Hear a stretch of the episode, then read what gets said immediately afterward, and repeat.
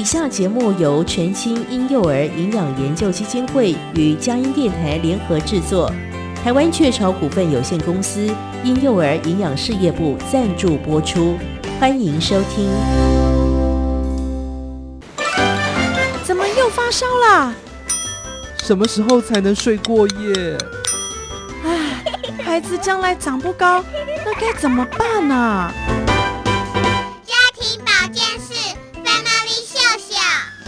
家庭保健室 Family 秀秀为您邀请各界名医，提供丰富且实用的健康资讯，让您家中的小宝贝快乐且健康的成长。现在就让我们一起秀秀我们的家人吧！欢迎光临家庭保健室 Family 秀秀，又到了每周五的这个时候，让我们一起来秀秀我们的家人吧！我是节目主持人文贤。今天在我们节目当中主要来谈的这个议题哈，可能是小宝贝到了上小学的时候，我们需要特别来注意的哦。而且呢，女孩子要比男孩子要更注意，因为听说呢，发生这件事情的比例呢是十分之一，就是男孩子只有百分之十，但是女生的话可能占百分之九十，就是这个比例上啊，女孩子更容易发生的问题，那就是性早熟的问题哈。那爸爸妈妈要怎么？察觉那到底性早熟是什么意思啊？啊，当你看到，呃家中的小宝贝好像这个女小女孩啊，胸部好像很早就发育了，开始好像开始隆起了，你知道这要就要有一个警讯了，因为一旦性早熟的话，其实她的身高呢，各方面就会开始停止成长了，表示她太快的就进入到她的啊第二性征就开始出现她的青春期了。那究竟这样的性早熟会对孩子造成什么样的影响呢？那要如何避免性早熟对于孩子带来这些不好的影响？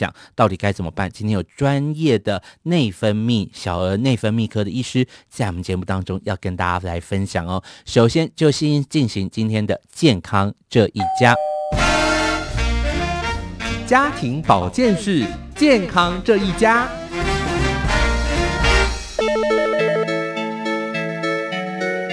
妈妈，我刚刚下班回来的时候啊。遇到隔壁胖宝，哎哎，他长得好高哦，可是不是去年才上小学吗？哎呦，人家发育好啊，一听说很会吃哦。啊，不过你看看他爸爸妈妈也这么高，所以他那么高不是理所当然的吗？可是我们也不矮啊，怎么我们家小宝的身高就好像还好啊？没关系啦，我觉得平安就是福气啊！小宝健康快乐的成长，我觉得就很好啦。话是这样说没错啦，可是男孩子的身高很重要哎。哎哎哎，我已经查过小宝的生长曲线了，就是他的身高体重都是在标准五十趴左右左右。哎，爸爸你不要穷担心哦。哇，那这样隔壁胖宝的身高体重应该超过百分之九十七了吧？嘿，也许那样不是见得是最好的哦，说不定哦，他会有性早熟的问题。性早熟，这听起来不太健康哎。嘿，这其实是内分泌生长的问题，是要去看医生的耶。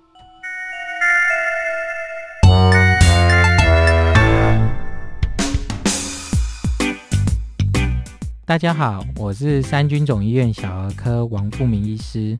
现在就上佳音健康隆迪家脸书粉丝专页，就可以获得更多健康资讯哦。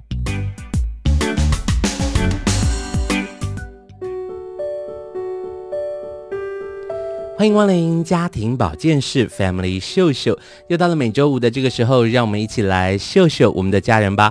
我是节目主持人文贤，今天我们要怎么样来秀秀我们的家人呢？我们要稍微把年龄层稍微往上推一点。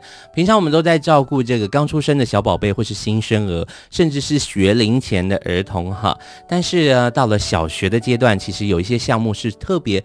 爸爸妈妈需要注意的哦，也就是在他的第二个快速生长期的这个时候，就是快要接近青春期的时候，你会发现有些的小女生甚至是小男生哦，特别早开始发育哦，在现在的日子里面，我们称为性早熟。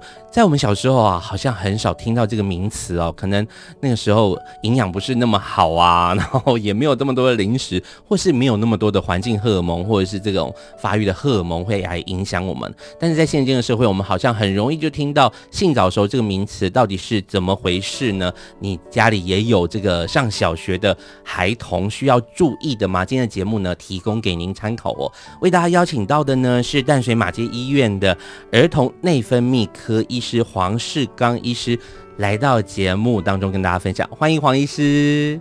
各位听众好，我是淡水马偕儿童内分泌科黄世刚医师，大家好。今天要来跟大家分享这个性早熟哈，我想可能在收音机旁或者在网络旁的听众朋友们。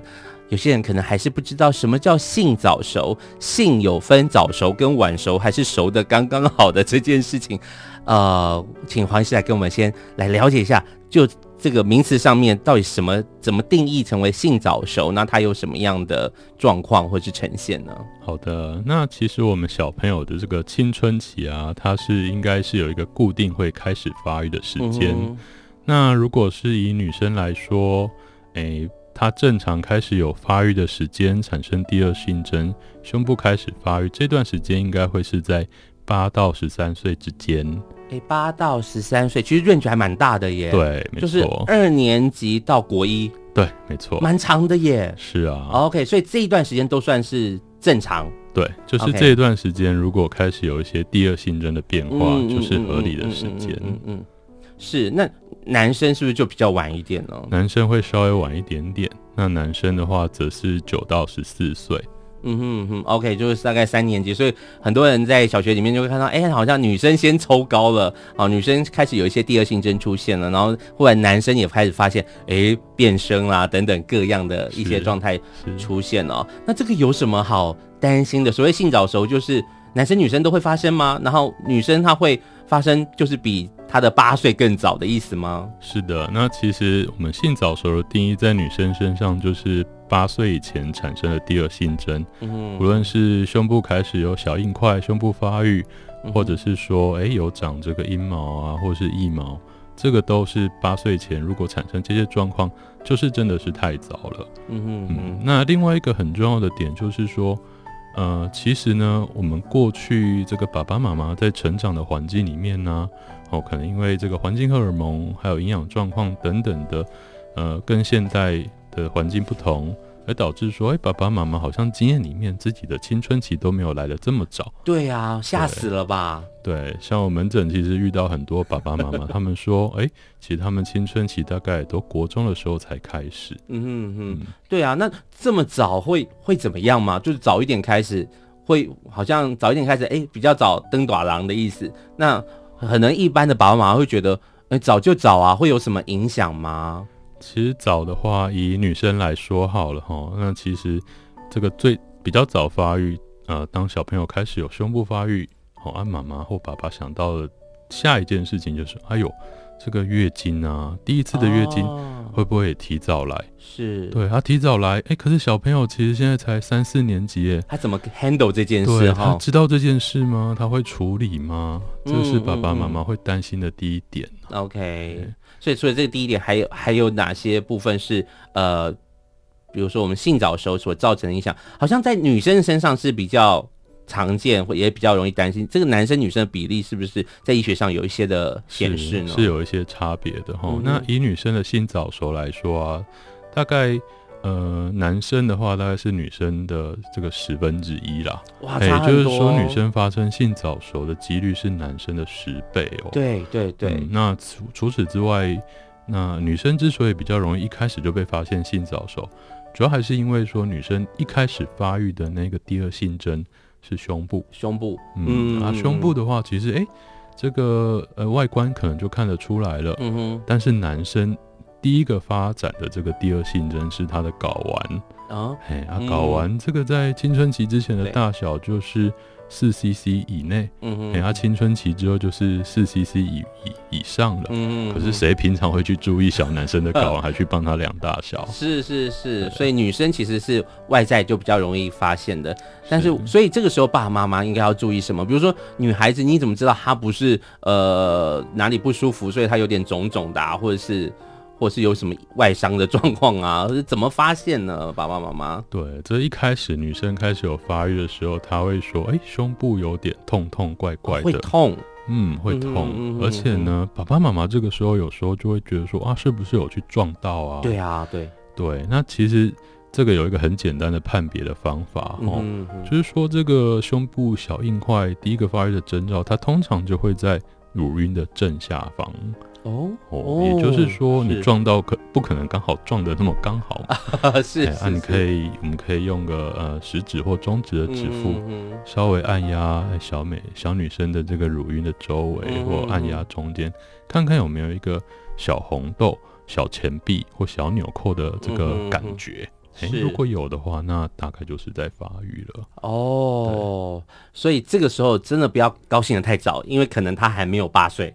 没，对不对？对 他可能真的是有性早熟的状况。我想要请教黄医师的是，现在这个性早熟是被判定成为一个疾病吗？还是说它就是一个一个特一个症候群吗？我不知道怎么形容哎、欸，这个大概从医学上会怎么样来判定这件事情？那爸妈要采取一个什么样的心态？是马上拎着就到医院去？其实，呃，发育的年纪啊，我是认为在我们专业领域，只要真的八岁以前，小女生、小男生有发生这些第二性征，嗯，就一定要让专业的儿童内分泌科医师做一个整体的评估。对。那至于是不是疾病呢？其实我们也知道，现代人可能因为营养状况、环境荷尔蒙发育的时间真的都比较提早一点点了。那也许在整个人类社会的这个演进或人类的这个青春期的发展，其实有研究也发现说，相较于我们过去的这个人类，嗯嗯，可能二三十年前的人类，我们人类开始发生青春期这个的时间呢，开始的时间点，的确是慢慢的提早了。对，嗯，所以有没有疾病这个部分，其实还是要由医生来判断。那给家长一个很简单的判断原则。当然啦，我们这个青春期有人早，有人晚。对、欸，可是我我除了如果是早，但是又早了太早哦，比如说五六岁，哇，真的很很、嗯、太早了。对，这个就可能真的是有一些状况，我们要帮他查清楚。是，所以刚刚医师提到说，第一个症状是乳晕的这个。征兆嘛，他就开始发育了。那大概多久之后，他可能月经就会来了，就会影响到他其他的生活呢？一般我们的研究是发现说，当我们胸部有硬块，嗯、呃，女生哈哈开始有硬块隆起了，大概再隔两年半左右，就有可能会遇到第一次的这个月经。是，所以如果他是在七岁，可能就是九岁那左右月是月经就会来。那这样其实都算有点早。对，是蛮早。好，对不对？九岁一个小三的呃妹妹，需要去处理她月经的问题，其实是很困难的。她要，而且还有同才的压力，大家会觉得你在干嘛？哦，你怎么？然后还有卫生的问题啊，清洁上面的问题，同才上面的，还有面对自己是。听说性早熟这件事情还会影响到身高啊？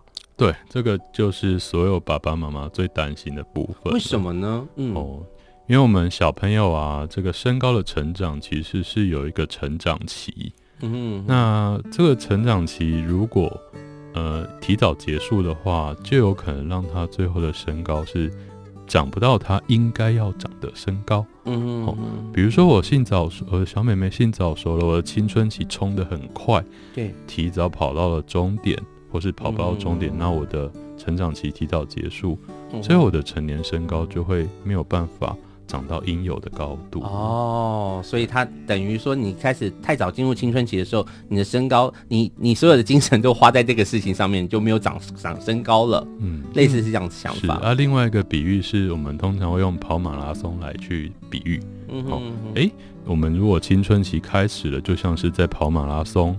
那如果我太早起跑，那我青春期又冲得很快。对，哎、欸，马拉松。我操，四十几公里耶！我这样冲的很快，冲到一半就没有力气了，就没有办法完跑完全程，也没有办法长到我原本应该长到的高度。是哦，所以难怪这个会是爸爸妈妈很担心的哈。所以我想很多爸爸妈妈可能冲到医院来找黄医师的时候会说：“诶，他性早熟了，他现在就开始发育了，可是他身高一直没长，会不会以后就就停在这边了？是不是？是有可能的。”是。OK，所以这是特别需要注意的。今天在我们节目当中为大家邀请到的是淡水马街医院的黄世刚医师来跟我们分享儿童的性早熟。刚刚医师有特别提醒哦，女生发生的几率。比男生高出十倍哈，所以如果收音机旁有这个小女孩的妈妈跟爸爸们，或是主要的照顾者呢，要特别注意喽。但性早熟到底是怎么发生的？还有如果真的发生了，我们该怎么办呢？我们稍微休息一下，等等回到节目当中，继续来跟大家聊一聊关于儿童性早熟的议题。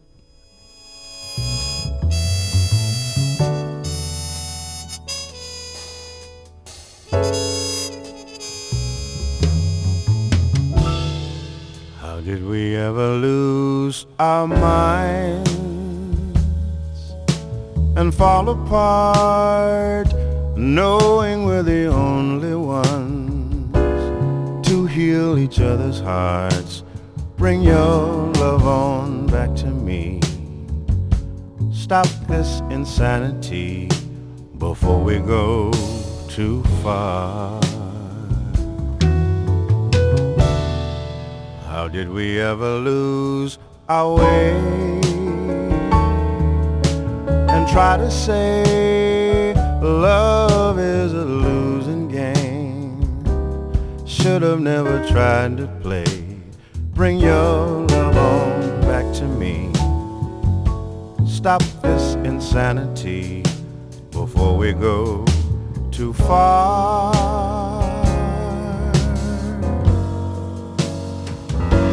We were lovers and the best of friends. And I hope, I hope that we can be that. Oh, until the end.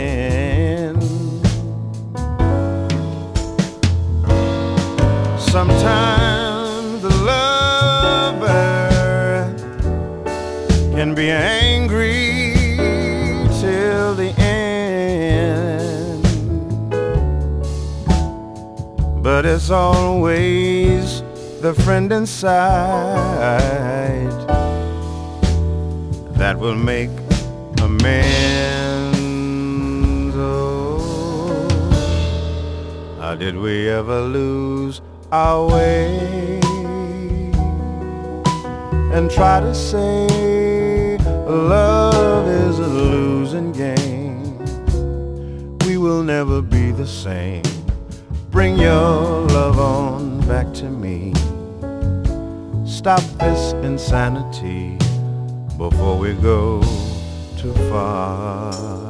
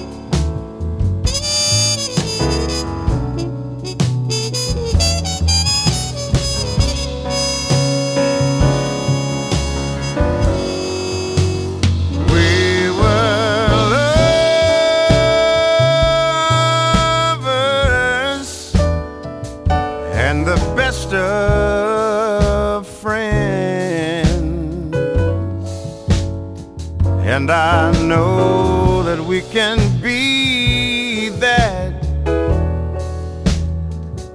be that till the end. sometimes the lover can be angry till the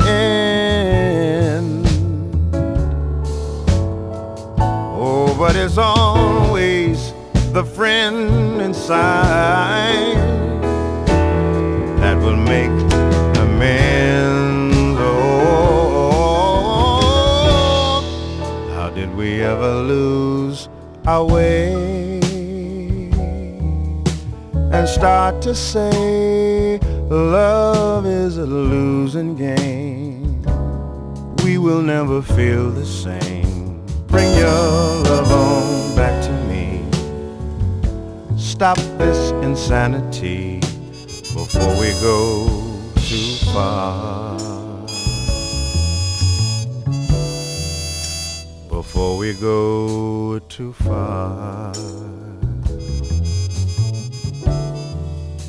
Before we go too far. Before we go too far.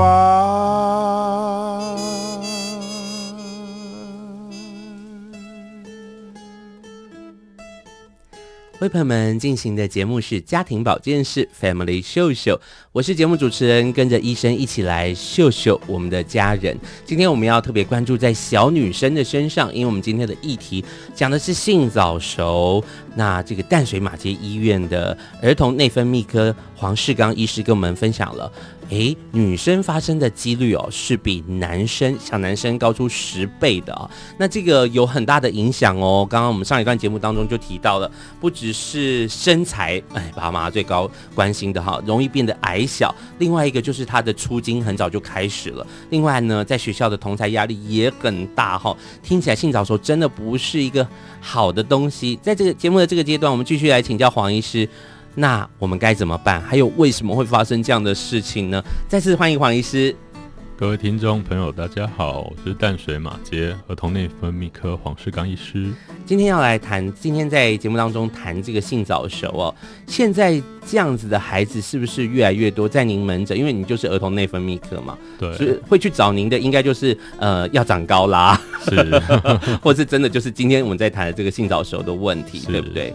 好，那是不是真的蛮多小女生会有这样的问题？呃，其实真的蛮多的，就是在我的门诊这个。嗯门诊一打开，大概一半的这个小朋友啊，都是因为这样的原因来找我做评估。那他们是哦找你做评估，所以那他们是发现了什么呢？嗯、通常在哪个阶段出现的爸妈会最多呢？通常都是小学左右的，嗯、尤其是刚上小学的这个小朋友。就先来看一下是不是太快了？嗯、是，嗯哼哼。OK，所以今天如果家中也有小学学童的话，尤其是小女生，要特别注意了。那请教黄医师，为什么这个一定爸妈也应该劈头就问说，那呀，奶奶，发生什么代志，对不对？好像吃也正常啊，然后睡觉也正常啊，是我让他睡太多，过得太好了，所以他发育特别快吗？还是我哪里没有顾好了，让孩子好像进入到这样子的状态里面？或是他是过敏儿，所以他又还是他受到什么荷尔蒙的影响呢？嗯哼哼，这的确是说爸爸妈妈都会想要去找出来的原因啊。对，那其实，在我们医生的思考里面，我们第一个去想的一定是说，哎，是不是哪里有生病的？身体是不是有哪个地方在制造一些这个女女性的荷尔蒙，不该在这个时候出现的，突然跑出来了？哎，所以我们会想说，在疾病方面，我们会去想想看，说，哎，是不是卵巢有一些肿瘤？甚至卵巢的囊肿，哦，那当然，这个女性荷尔蒙在我们身体里面，让我们这个青春期提早开始，除了身体自己制造之外，也有可能是外来的，哦，哎，比如说有一些化妆品啊、洗发露，哦，甚至里面有添加一些像雌激素这样的物质，那甚至是说误食到一些药物，这个具有荷尔蒙的效果的药物，也是有可能发生。哎，不过就像您刚刚所说的哈，其实大部分的小朋友回想起来啊，或是爸爸妈妈回想起来，好像都找不出明显的原因。真的哈，就是正常生活，是对不对？没有特别给他吃什么或者是用什么。嗯、不过刚刚医师讲到一个那个洗发精哈，是那有些妈妈就是常常可能常常染头发啊，就会用什么。护色啊，哈，这种化学成分比较浓的啊，哦，增艳呐，哈，那些听起来其实都是环境荷尔蒙所造成的哈，所以大家还是要蛮小心的啦，哈，天然的雄厚，是。哦，还是用一些比较天然的东西哈，吃也有可能，用的也有可能哈，还有他的生活各方面，我们现在还在医学上还没有这么明确的，不过刚刚医师也讲到的一个重点哈，就是可能。到医院去给医师评估的时候，会做一些检查，看看是不是呃女性的构造部分哈，小女生的构造部分是不是真的有一些肿囊肿或者生病的状况哈，所以这些也会影响到她的这个成长跟发育哈，都是会有相关。那这时候医师会怎么告诉爸爸妈妈？就是他们会。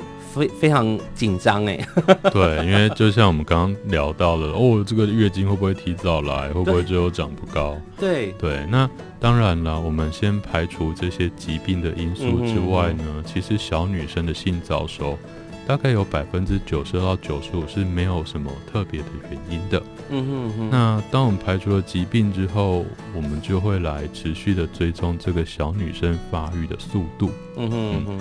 因为并不是所有真的性早熟的小朋友都会面临到说月经提早来、身高身高长不高这样的状况。其实有一大部分的小朋友，他们只是比较早开始，但是开始之后呢，青春期的步调。这个还是维持它原有应该要有的速度。嗯哼哼，所以这样讲起来，是不是爸爸妈妈呃应该要做一些什么动作，让他好像虽然很快就开始了，可是要让他步调放慢，是这样子吗？其实我觉得要让步调放慢，这个比较不容易透过我们的日常生活来去达成。嗯、那在我的想法里面，既然开始了，那我们就顺势而为，嗯哼，给小朋友充足的营养。对啊，足够的睡眠加上运动，嗯嗯嗯，让我们的身高和青春期整个一起成长。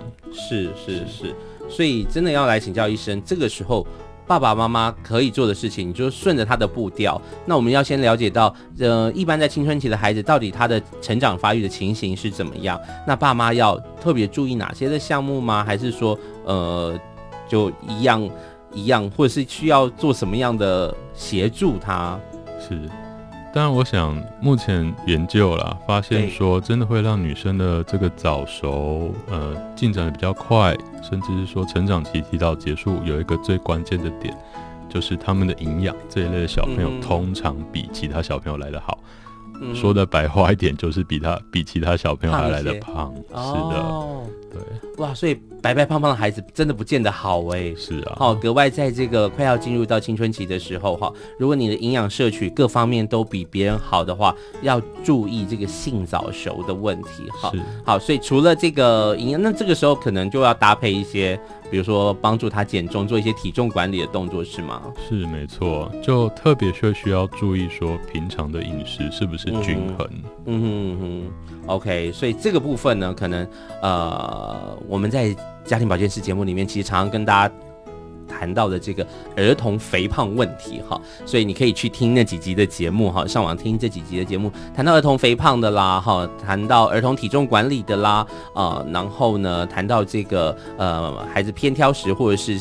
对于食物过量的这样子的问题，呃，爸爸妈妈应该要做什么样的准备哦？今天在我们节目当中跟大家谈这个呃性早熟的问题，那我想要请教黄医师，如果他真的确定了带他医院来，然后也真的确定他是属于呃，刚刚你说百分之九十到九十二，可能他是属于一般比较正常的，只是他上真的早一点，但是他不造成影响的。那如果他真的会造成一些影响的时候，医院这边会做什么样的处理，或者是怎么样的陪伴的动作呢？是，当我们如发现一个小朋友他青春期很早就开始了，嗯、哼哼。然后发育的步调也很快的话，再加上说在我们这个追踪期间，发现说他真的冲的太快了，那身高会受到很重的影响的时候，我们就会来开始跟爸爸妈妈讨论说，接下来是不是要做一些药物的处置，来去帮助他暂停这个青春期，嗯、那以保护他这个。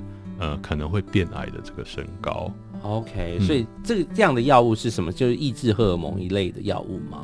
它是从呃有一个大前提啦，就是我们刚刚提到百分之九十二到九十五，她这个小女生的性早熟是不免于由脑部这边启动的哦。Okay, 嗯，okay, 那这个药物它的本身的效果呢，就是让我们的脑部启动的青春期暂时停止。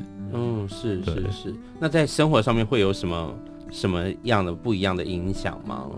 你说药物本身？对对对对对对对。如果真的有这样的状况的话，呃、是这个药物本身，它的名字叫性释素的类似物。嗯哼。主要效果是来抑制小朋友的青春期，让它暂停。所以当药物用下去之后，所有在青春期发生的事情，都会退回到青春期之前。嗯、哦，比如说，哦、比如说小朋友青春期可能长得比较快啊。对对对。哦，哎、欸，这个一年长六七公分、七八公分以上。对对对用了药物之后，它的速度会稍微慢一些。嗯哼，那原本持续会继续发育的胸部呢，也会暂停在、嗯、呃当治疗当下的那一个阶段。嗯哼嗯，所以这个这样的疗程会持续多多久时间？就要等到，比如说你就要用一年的药，然后等到你你的年纪到了，然后就停这样子吗？一般我们会从两个方面来跟父母讨论，然后第一个是说我们在用药的时候也会追踪他身高的变化，同时从透过他成长的状况去预估将来的身高，所以他还是会长高嘛，对不对？对，还是会长高，不会就停在那里。对对，就是回到青春期之前的速度。嗯嗯嗯。所以第一个考虑他，我们每次去预估他将来身高的变化。对。第二点很简单，第二个考量点就是看他的同才，哎。同学如果也开始有一些发育的状况了，哦，比如说我们呃，假如说三四年级开始用药，用用用到五六年级，哎，同学也都开始发育了，那我想就可以让他可以可以开始，嗯，就可以放手让他青春期继续。是是是，所以我想这个持续有一个很好的医师在身边哈，或者是一个家庭医师，甚至是哎，我们今天所邀请到的这位儿童内分泌科的医师，不要找错科了。好，对不对？很多人就想说，哎，这个是要是要看哪一科啊？不太清楚哈。这个儿童内分泌科的医师在身边其实是很重要。格外家里有小女生的这些爸爸妈妈们哈，今天在节目当中为大家分享的这个主题就是儿童的性早熟。为大家邀请到的是淡水马街医院的这个小儿童分内分泌科的黄世刚医师哦。医师有一个粉砖，对不对？叫做刚刚好医师，是没错。哇，然后上面呢就有我。我们这一次在节目当中分享的一些资讯哦，大家可以上网去看哦。医师非常认真做了一个懒人包哈，现在非常流行的呃。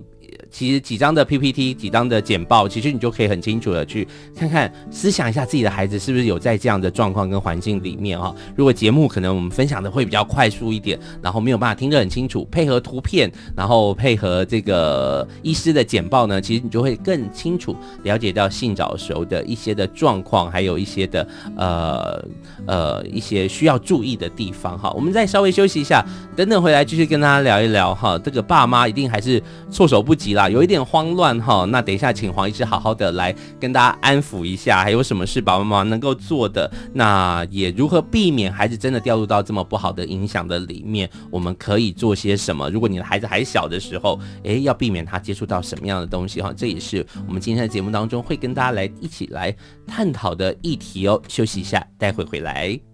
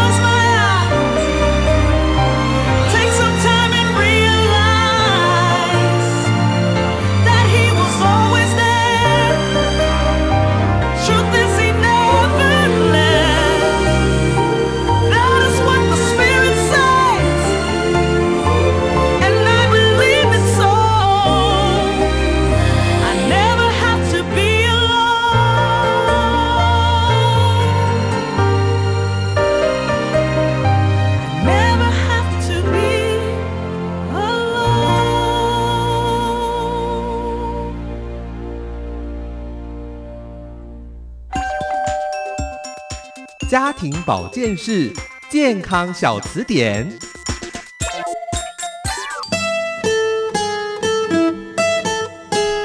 大家好，我是淡水马街儿童内分泌科医师黄世刚。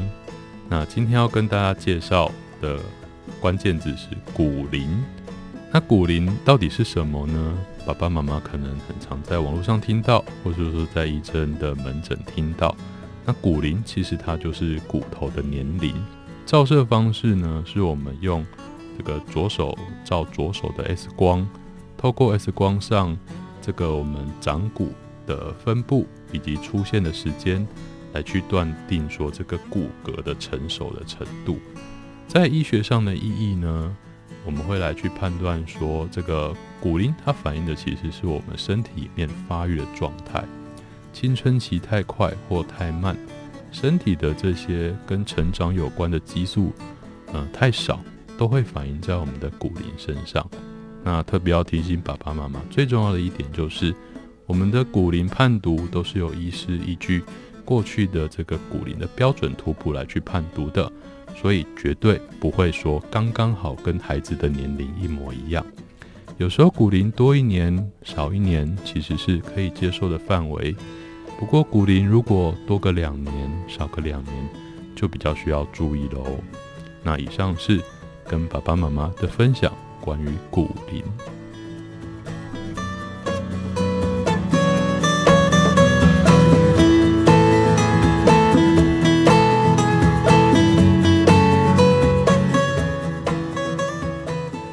我们的家庭保健室 Family 秀秀，我是节目主持人文贤。今天呢，跟着黄世刚医师一起来秀秀我们家中的小宝贝，尤其是女孩儿们哈。我想上了小学呢，有些孩子的压力就开始来了，尤其是这个刚上小学的时候，可能有先第一波的压力，因为在幼儿园的时候呢，从来都没有功课啊。到了小学一二年级的时候，开始有功课了，开始有 b p m 有 a b c 啊，到了三年级，可能功课又变得更重一点，到了五年级更会越来越重的时候，这个时候其实也是女孩儿们呢身体上面的一些的变化开始的时候。今天我们最怕的就是变化的太早了哈，所谓的。儿童的性早熟的问题，女生发生的几率比男生高出十倍哦。所以为什么我们说你今天呃特别关心女孩儿们哈。所以呢，今天的节目已经进行到这个阶段了。如果你已经错过的话呢，欢迎你回去再听哈，再听前面的对于性早熟的介绍，还有一些注意的事项。那在这个阶段呢，我们要再次邀请黄医师来跟我们聊一聊，要如何避免性早熟对孩子带来一些不好的影响哈。我觉得首先要来帮助我们的爸爸妈妈一下，给爸爸妈妈的一些的建议哈。我看到这个黄医师他的这个。这个算是讲义，或者他的懒人包里面有两个斗大的字，叫做冷静，就是真的不要太紧张，对不对？对，没错。所以在你门诊的爸爸妈妈们，他们来应该都是很慌张的，想说到底发生什么事了？是。那其实有一个重点，嗯、就是说，其实很多小朋友只是他发育的时间稍微早了一些些，还没有到真的确诊。是，嗯，那真的网络上或是说，呃，家长群组之间流传的说，哎呦，这个提早发育会月经提早来或长不高。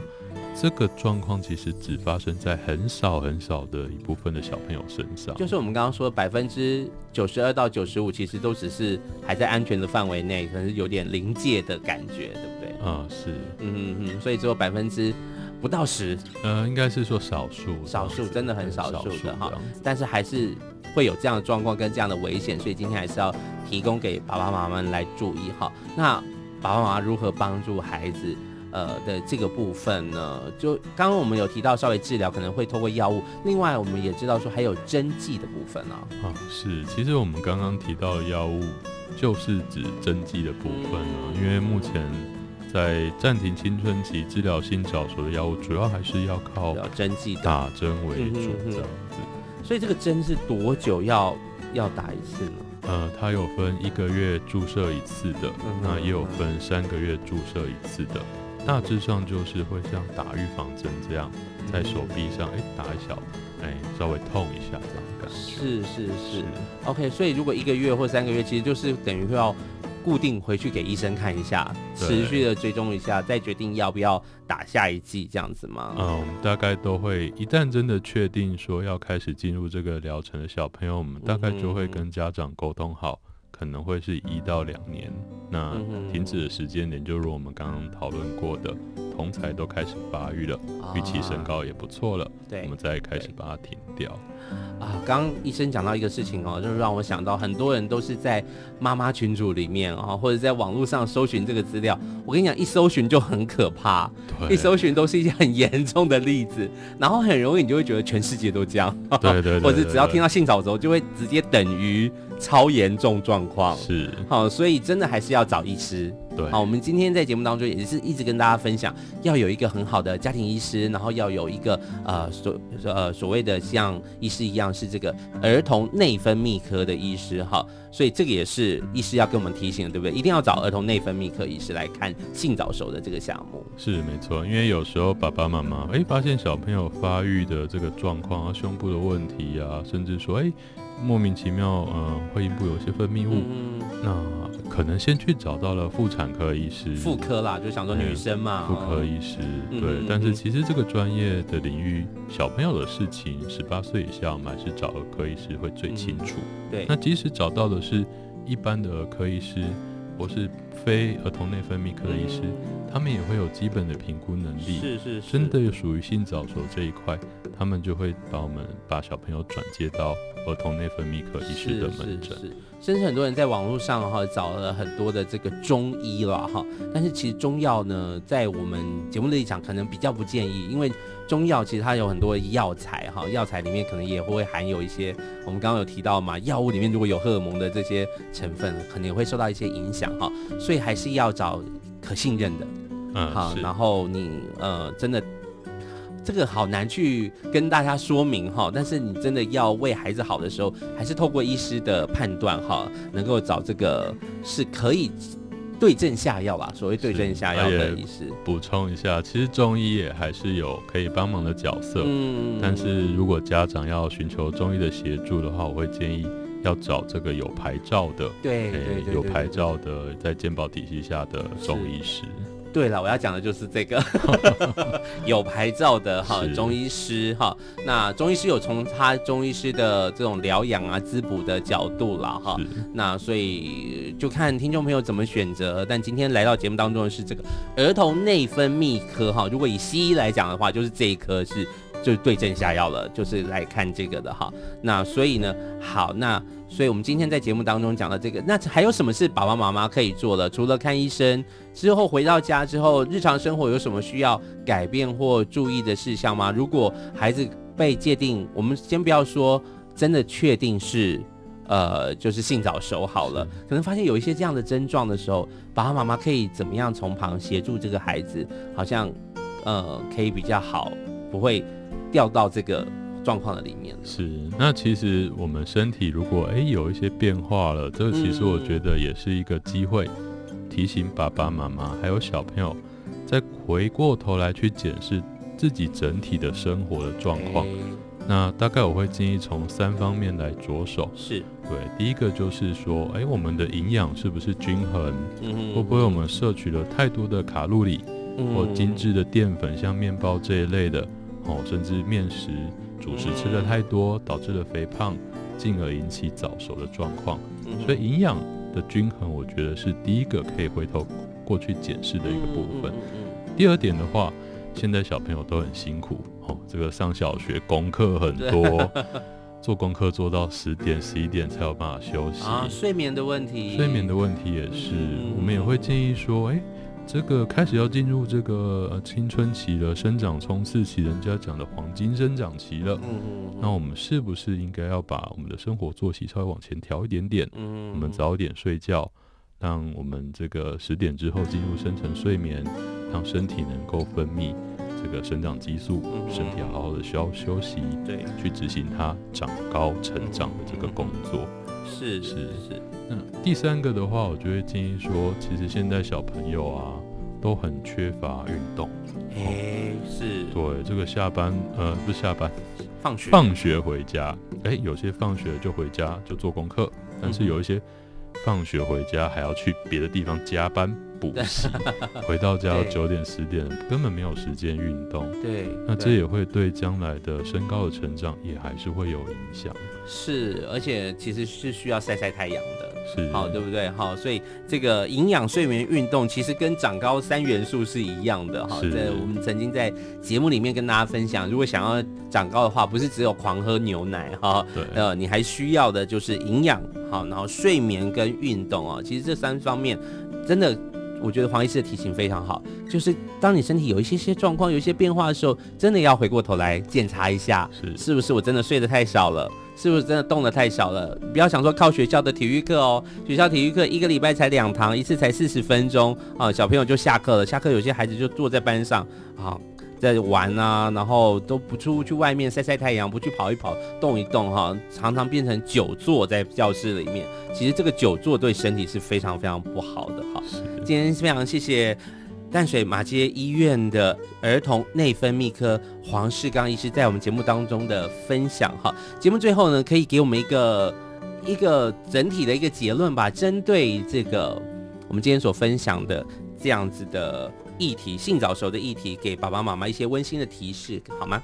好，没问题。那建议这个家中我们有哎刚上小学的这个小女孩的爸爸妈妈呢。嗯嗯呃，可以偶尔帮小朋友注意一下胸部的状况。嗯，如果真的第二性征，对，嗯、如果真的在乳晕下发现有些小硬块的话，也先不用紧张。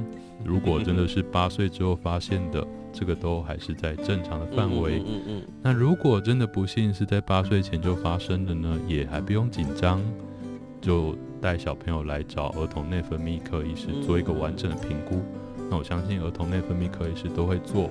很详细的解释，让爸爸妈妈安心。是，再次谢谢黄医师今天在我们节目当中的分享。记得哦，不要太紧张哈。性早熟这件事情呢，虽然会影响的层面蛮广的，包含了身高啦，哈，然后包含了他的同才啊，包含他要第一次要去处理他的月经的这件事情啊。但是呢，在爸爸妈妈好好的陪伴下，还有爸爸妈妈有认真的成为孩子健康的守门员的情况下，记得回去看看他的营养。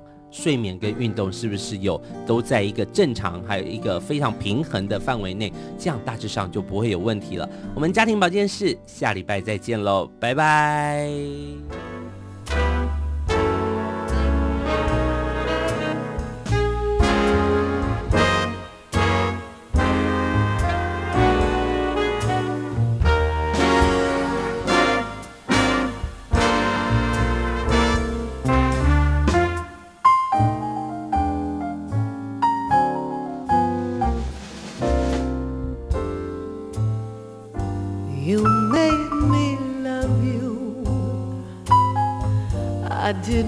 To